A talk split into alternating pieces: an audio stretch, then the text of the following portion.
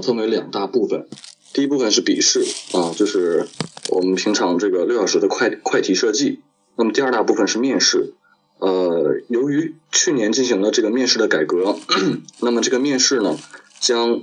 呃整体的一大块的这个面试的部分分为三轮的面试啊，大家需要注意一下。呃，可能大家得到这个消息的时候，就是可能比较惊讶哈，因为我们也是去年在复试的过程当中，呃呃，来到这个面试的环节的时候，才了解到有有这三轮的面试。第一轮是英语面试啊，过后会有这个详细的讲解。第二轮是基础的面试，第三轮是综合面试。那么我们先从这个快题开始讲解哈。呃，那么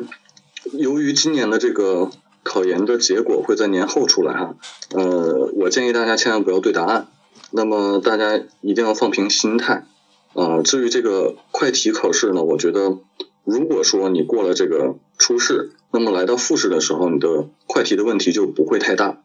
啊，因为如果你过了这个初试的话，就说明呃你的这个快题的套路已经符合了呃汉工大的这个标准啊。那么来到复试呢，你需要做的就是呃同样以这样的一个套路来解决复试快题的一个问题啊，也就是说我们只要正常发挥，嗯，在复试的笔试的过程当中就没有问题，呃。除非就是说，呃，这个题当中有很大的这样一个陷阱，你踩进去了，啊，可能你这个呃快题设计就会不及格，那这样就会影响你这个复试的结果。那么我们看哈，今年哈工大这个快题的初试，呃的任务书有这么多的这个题量啊，不好意思，我打错了，打成体量了，呃，是这么多的题量，呃，立面图四个，各层平面图啊都要有。呃，基本上是两层，然后是剖面图两个，总平面图，构造节点两个。啊，构造节点在初试的时候，我们这一届的时候啊，初试的时候需要构造节点两个，是呃没有指定你可呃没有指定你画哪一个构造节点的，但是在复试的过程当中，我们被指定呃这两个当中，其中有一个被指定说要嗯需要画出这个大空间这个屋顶部分。行架或网架的这样一个构造节点啊，在复试过程当中，它会对你有一定的这样一个要求啊，所以大家希望大家注稍微注意一下。然后下面呢是分析图两个啊，设计说明、经济指指标这些都不用说了。那么在这么多要求当中，我个人觉得呃，在整个图面当中能体现出你个人的亮点的啊，只有这三项。第一个是剖面图，第二个是构造节点。第三个是分析图，那么剖面图当中，我们怎样表现出我们的亮点啊？能让老师看到这个图面的时候能看进去，呃，能看到你有这个呃对于建筑剖面的一个个人的一个设计啊。那么对于剖面图呢，我们就可能有些人在画这个快递设计的时候，可能为了偷懒，呃，就只找到这个。呃，梁板柱这三大部分可能就画出这个剖面图，因为很省时间嘛。但是我个人觉得，如果说你这个图面图面需要脱颖而出的话，你需要从这几方面来表现你的剖面图。第一个是悬挑，第二个是报告厅，第三个是大空间，第四个是室内中庭。啊，这四大部分你可以从这两个剖面图当中来表现。啊，对于这个悬挑，可能大家呃基本上。我见到的快题，考试的快题当中没有没有用到这个悬挑的，啊，但是我个人觉得，如果说你嗯有能力来表现你的这个呃悬挑的这这一部分，啊，可能老师会给你有一定的加分啊，因为在这个图面当中我们可以看到哈，只有这悬挑的部分，这个楼板处它是有加粗的这样一个处理啊，所以在你的整个图面当中，你的剖面图就会。引起老师的注意啊，那么继续深入，继续看一下你的这个呃这个剖面部分，可能就会给你加分。那第二大部分就是报告厅，报告厅你是有怎样一个起坡啊？它也是表现一个大空间的呃这样一个呃再有这个大空间是这个屋顶部分啊，屋顶部分我们是以这个网架处理还是行架处理啊等等，这个都是可以在在剖面图当中来表现出来的。啊，那第四个室内中庭呢，怎么表现？可能我的室内中庭的中央部分，呃，可能需要有这个植栽，室内的植栽。那我怎样处理它呢？以剖面图的形式来表现出来，就是在中央的部分，我可能需要种植有覆土的话，我就需要把这个地面往下凹一部分。啊，那这样也是一个呃图面的一个表现的呃这样一个过程。啊，那剖剖面图这一部分。啊，我就讲解完了，就从这四大部分来着重处理你的两个剖面图，可能老师就有一定的加分。那么第二个节点构造啊，节点构造也是我觉个人觉得在我们的呃这个快题表现当中很重要的一部分。那么节点构造在出试的过程当中，它不会限制你说你要画哪一部分的节点构造。啊，但是在去年我们这一届。的复试的过程当中，要求我们画出报告厅上方这个屋顶和墙体交角部分这个网架的这样一个节点构造图。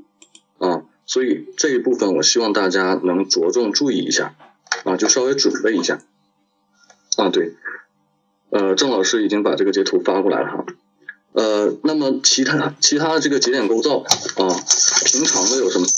门窗以及散水。三大部分的这个呃，就是整个墙体从上到下这一部分的这个节点构造啊，我们可以在这个书当中查找到哈，这个大家都可以找到这个图。然后再有一个就是屋顶，屋顶部分，屋顶部分和这个网架部分，它是以一个怎样的形式来进行构造的啊？这个需要大家着重注意一下啊，需要准备一下。然后第三大部分就是这个分分析图哈。分析图可能，呃，我们在进行出示的过程当中，可能在画分析图的时候，我们可能就只画这个什么功能分区啊、体块分析啊、交通流线啊这些。其实平图老师，我个人觉得也是看的，呃，就是已经很稀松平常了。但是你怎样脱颖而出呢？呃，我个人觉得加一些这个结构的爆炸图啊，就是说你这个。房屋它是以怎样的一个构造来形成的？或者说，你在这个房屋其中一个很细节的地方做了这样一个构造，那么这个构造它分为哪几部分？然后你给它抛切来看。啊，我个人觉得大家如果通过初试的话，那在复试的过程当中画这样的一个轴测图是没有多大的问题的。啊，那么这样的一个小细节在分析图当中来表现，啊，就会抓住评委老师的这个。眼睛啊，所以我个人觉得，如果大家想得高分的话，啊，或者说如果大家没有这个能力的话，呃，可以完全按照原来的套路，呃，来做这个呃复试的快题。但是我个人觉得，如果要得高分的话，呃，我还是以这三点的建议来建议大家可以进行这样的一个操作。那么下面就是呃重点的部分哈，因为快题的部分，我个人觉得。如果你在初试当中过了的话，那复试肯定没有多大的问题。呃，但是复试这个面试是尤为重要的。嗯，目前也是工大进行改革的一大部分。那我个人觉得，由原来的呃一场面试改为三场面试，我个人觉得这一个是工大正在改革，另外一个是也增加了一个这个面试的透明度啊，是一件好事儿。那么在面试的过程当中。往往都是老师提问，我们来答。但是我个人觉得，在面试的过程当中，我们需要有一些技巧啊，来引导老师，让我们从这个被动的方式，来变为主动的引导老师，怎样去让老师有一个对于我们，呃，有一个，就是我们呃，接下来我详细讲解哈，我这可能表达有点不清楚，不好意思。然后第二点就是你准备这个资料。需要具备这样的一些特点，就是说你在哪些很牛的地方实习过，或者说你参与哪些项目啊，对于你对于你有哪些的帮助？再有就是呃你的这个资料里是否有这个参数化的部分，或者说 BIM 技术的 BIM 技术和 BIM 理念的方面，还有你就是和别人不同的这样一个个人经历，都会让你呃从大家的这个呃很多资料里面突出出来。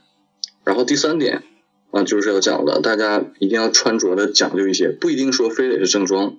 啊，但是你一定要穿的和平常有所区别啊，能表现出你对这场面试很重视啊，而且你在准备的时候一定要嗯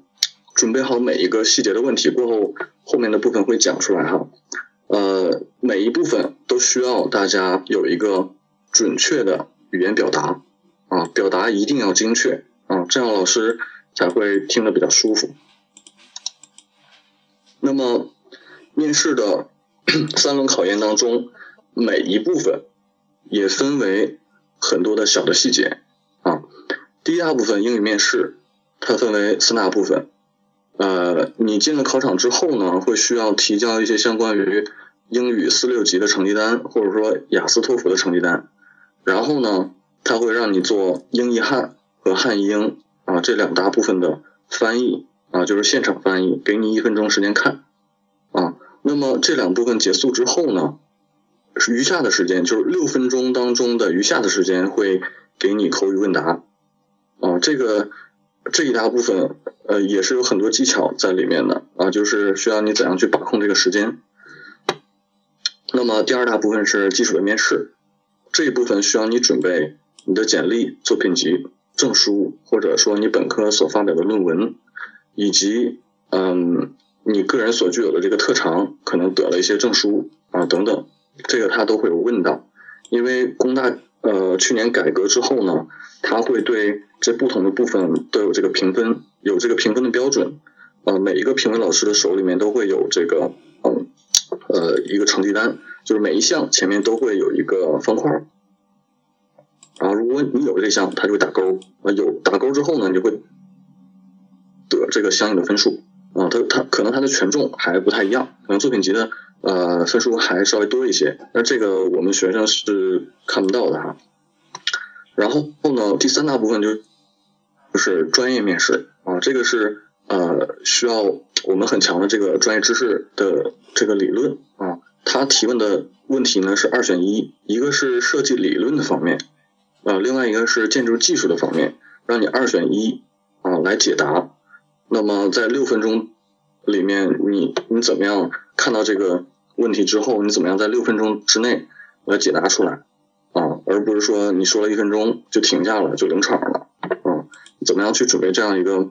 专业面试的部分？那么下面啊就是对这三大部分进行一个详细的讲解。第一大部分啊，我说过哈，你走进这个第一个屋子的时候，你首先需要提交你的四级、六级成绩单，以及雅思、托福的成绩单，或者啊，就是其他相关的这个关于英语的成绩单。啊，说到这儿呢，我我觉得个人的一个经验很重要哈。当时因为我个人这个英语也成绩也不是很好，就只有这个四六级成绩单。嗯，但是看到其他人呢，有人拿着这个雅思托福成绩单，我个人就就没有办法了啊，因为也是第一次接触嘛。嗯，但是呢，后来我想到了自己曾经在这个台湾的中国文化大学交流过，然后呢，在这个学校我也有这个学校的成绩单。那么我把我把这个学校里面关于修的这个英语的这个课程的成绩单也放到了这个呃这个英语面试部分啊，那么。我拿到这个考场里面之后，跟老师解释了一下，说我曾经在台湾这边交流过，然后这个是呃相关的英语课程的一个成绩单啊，老师可以看一下啊。那么下面就进行了这个成绩单提交完之后呢，就进行了下面的一二部分啊，就是说评委会给你这个英译汉或者汉译英的这个单子，那么让你现场来翻译。但是对于大多数人来讲，就是没有雅思托福成绩的这些人来讲，就包括我，呃，这两部分是非常非常难的，啊，它是比我们的考研英语还要难的这样一个部分，啊，可能有的同学这个进行过雅思托福的这个训练，呃，口语能力、翻译能力就非都非常强，啊，所以只有少部分人可以很好的完成英译汉和汉译英的这样的一个考考试，啊，所以。呃，在六分钟当中，如果你用了五分钟来进行翻译，那你只有一分钟来回答。呃，来进行口语回答。但是我们目前来讲，能做充分准备的也就是口语的问答。啊，后面会讲到这个口语问答有哪些问题哈，在后面我已经搜集全了啊，就只有这这些范围，大家可以回去充分的准备口语问答。所以，对于英译汉以及汉译英，我觉得大家可以有所取舍啊，因为在当初考试的时候，呃，我确确实实有认识的人，嗯，很厉害哈，就。直接跟老师说，Sorry, I cannot, I cannot do that。呃，这前前两部分就结束了，然后就直接进行了这个口语问答。啊，所以我觉得大家可以用两分钟的时间，呃，进行英译汉和汉译英。实在翻译不下去了，大家可以放弃。啊，为我们的口语问答，呃，就是留下四分钟的时间。然后这由于这一部分我们进行了充分的准备之后，那么。啊，可能这个口语问答相对来说比较流利，啊，也是你准备了很多的东西，啊，那么会给老师一个很好的印象。那么，由于我将这个台湾的这个成绩单，呃，给到老师的手里，老师对这个跟其他人不同的这样一个成绩单，呃，就很好奇。那么老师，呃，给我提问提了一个问题，就是说用英语问，就是说，呃，你对台湾那边的学校怎么样看？怎么样看待？所以我在之前恰恰就准备了这一个在台湾进行这个学习和交流的这样一个一个口语的问答，所以当时就是虽然说翻译的不怎么样，但是口语的部分确确实实给老师一个很好的印象啊。然后我需要大家记住的两个单词就是呃 undergraduate 和 postgraduate。Undergraduate 就是本科生的意思，然后 postgraduate 就是研究生的意思，啊，所以这两个单词是一定要用在你的口语问答当中的，啊，就是说你从本科生阶段走向研究生阶段，为什么要报考哈尔滨工业大学等等，就会用到这两个单词，而且老师会看到你对这个考研这部分有所关注，啊，记住这两个单词，那么。呃，因为前两部前两个英汉和汉英部分哈，呃，我个人觉得 那个难度相对来说非常大，所以说只对这个口语问答部分做一定详细的讲解。那么，呃，我搜集过来的这些问题哈，大概就是这些。老师会问你的家乡怎么样啊？就是建筑方面的啊，你怎么样去描述？然后可能还问你对于哈尔滨的建筑的这样一个看法。哈尔滨的很多建筑是中华巴洛克这样一个风格，所以大家需要回去去准备一下。然后还有可能会问你，呃，你怎么样看待哈尔滨呃市的这个建筑和你家乡的这个建筑的差别？它们之间的差别所在在哪里？啊，所以这一大部分需要是需要大家回去去准备的。然后呢，他还会问你，啊，你的本科学校怎么样？啊，所以你需要呃准备的是你在你你学校呃经历过哪些事情啊等等。那么下面呢就是说会提问问你你最喜欢的建筑师是哪位？那我个人觉得最好说的就是库哈斯啊，因为可能你说到其他建筑师的时候只能说到他的建筑理论，但是理论你用英语来翻译的话也非常非常难啊，所以我个人觉得库哈斯还是比较好讲的。库哈斯怎么讲呢？就是说。呃，他原来是一个记者，就是 reporter，啊，呃，那么他他与他，你可以讲解库哈斯的一个职业生涯，从记者到建筑师，呃，他是以以一个记记者的一个眼光来进行这个建筑设计，嗯，可能他对这个社会学的角度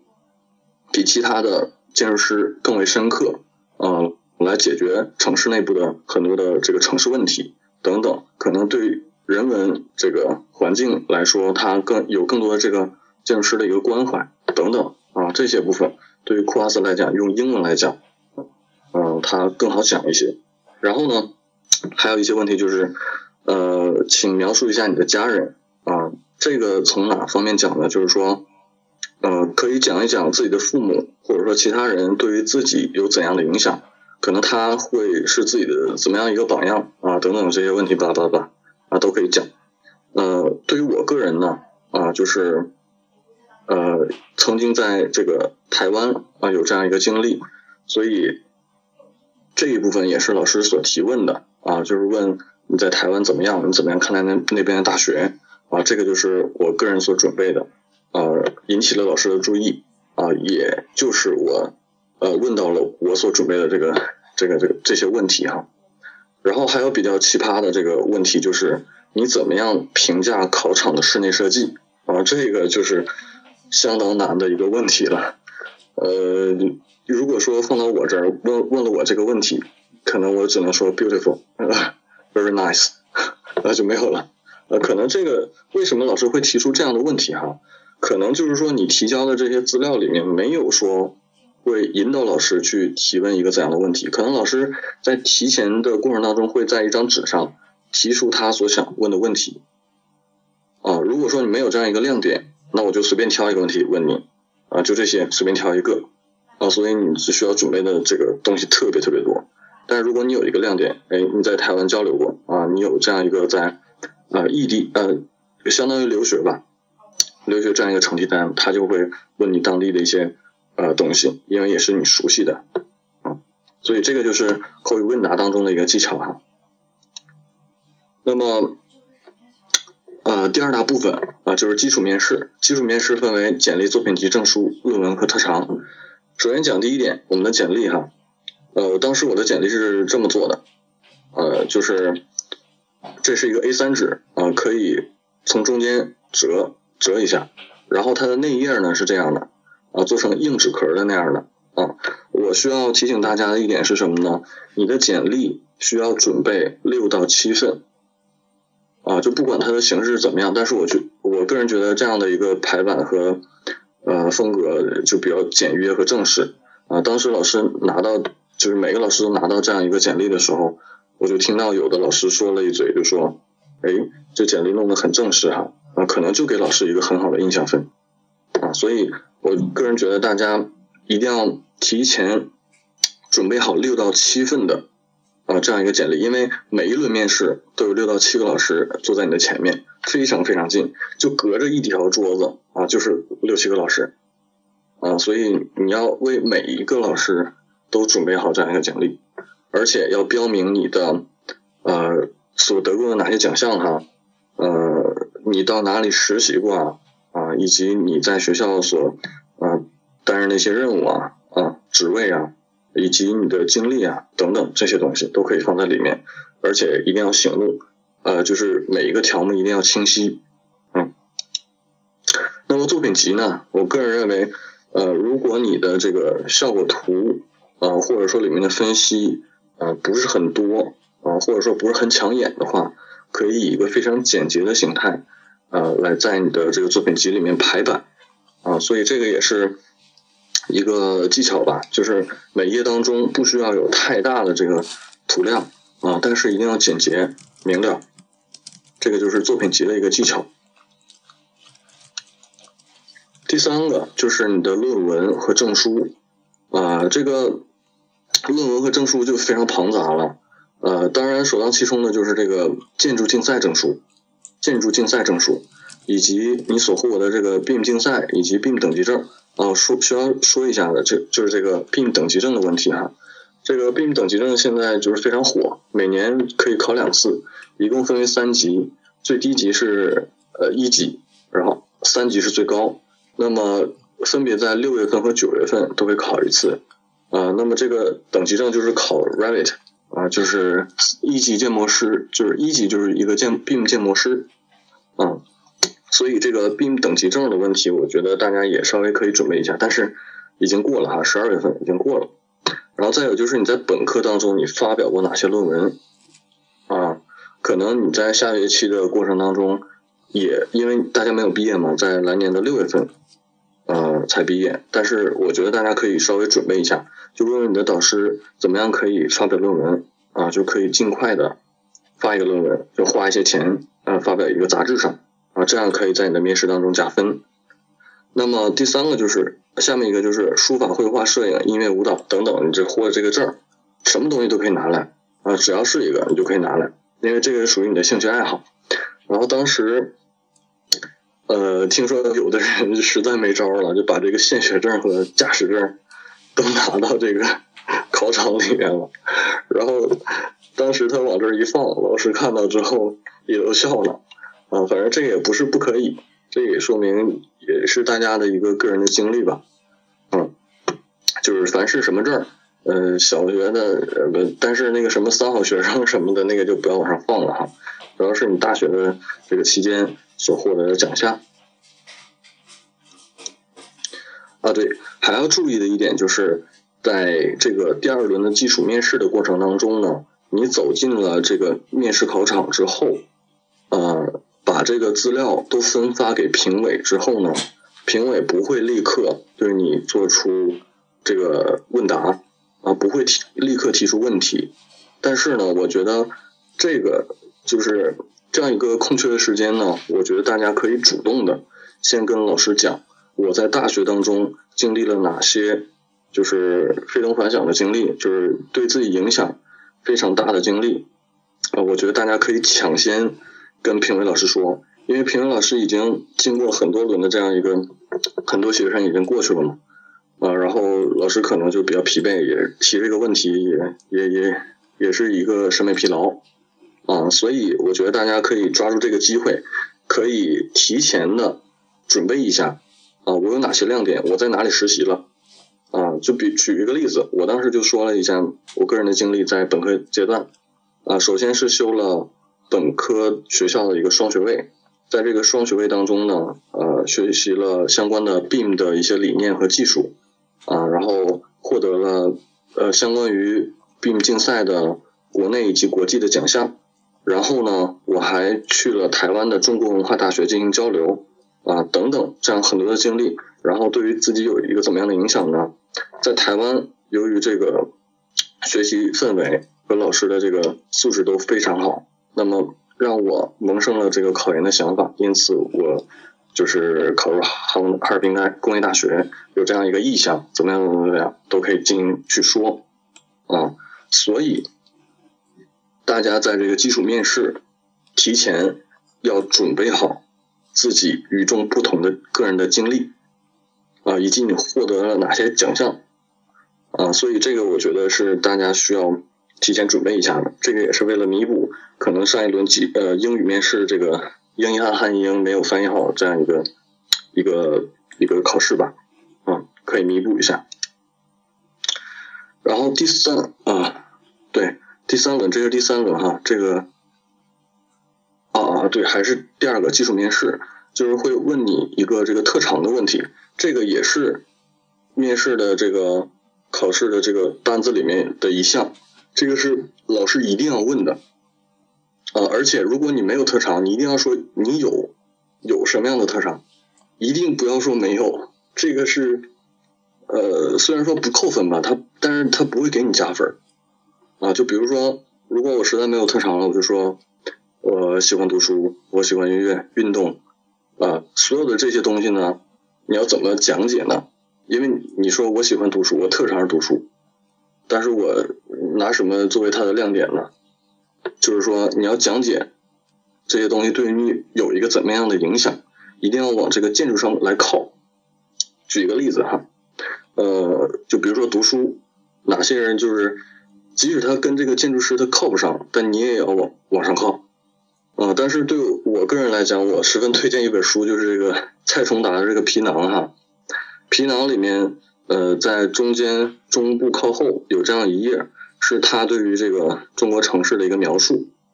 呃，他所说的就是这样，就是现现在国外的建筑师常用一个词来讽刺中国，千城一面，无论哪个城市都只能从国外的标准去解释。当时为什么这么建，而不能说这个建筑、这条街道和人群的生活是如何的演变融合、骨肉相连的？中国的许多城市就这么仓促的被一个标准给阉割了。所以这一段描述是当时我在读这本书的时候，就是对我印象非常非常深刻的一段话。那我个人觉得蔡崇达他也是一个记者，然后他写了这一本非常著名的《皮囊》这本书。那我个人觉得。呃，谁？呃，哪位建筑大师和他有相同的经历呢？就是库哈斯。库哈斯原本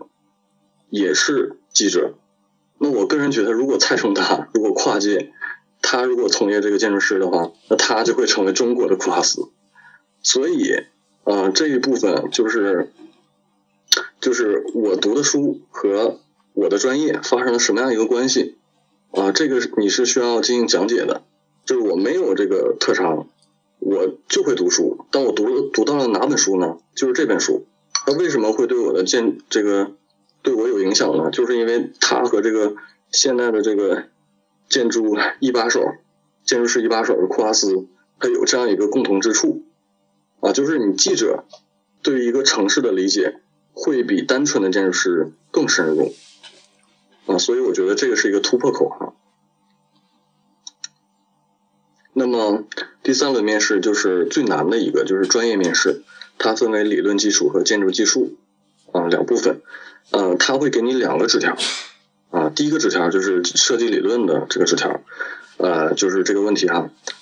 呃，试论述城市发展和建筑相互之间的这个制约关系。那我当初拿到这个第一个条的时候，我脑子里面一片空白，就是当时就。懵了啊，什么都不知道，就就这该怎么答呀？就一下子就紧张了。然后呢，再拿着第二个条啊，试论述体育建筑当中天窗的这个利与弊啊，这个属于建筑技术问题哈。所以，嗯，个人觉得这个当时因为处于一个非常懵的状态，所以对于两个问题我做了一个评估，就是这个体育建筑我根本不了解。然后有这个天窗，它有什么什么利与弊呢？利可能就是呃采光非常好，但是弊我当时没有想到啊，弊可能就是有对于体体育运动员有这样一个玄光，玄光就会影响他的比赛。但是这个你上网找一下，找啊，金姐说这个冷是吧？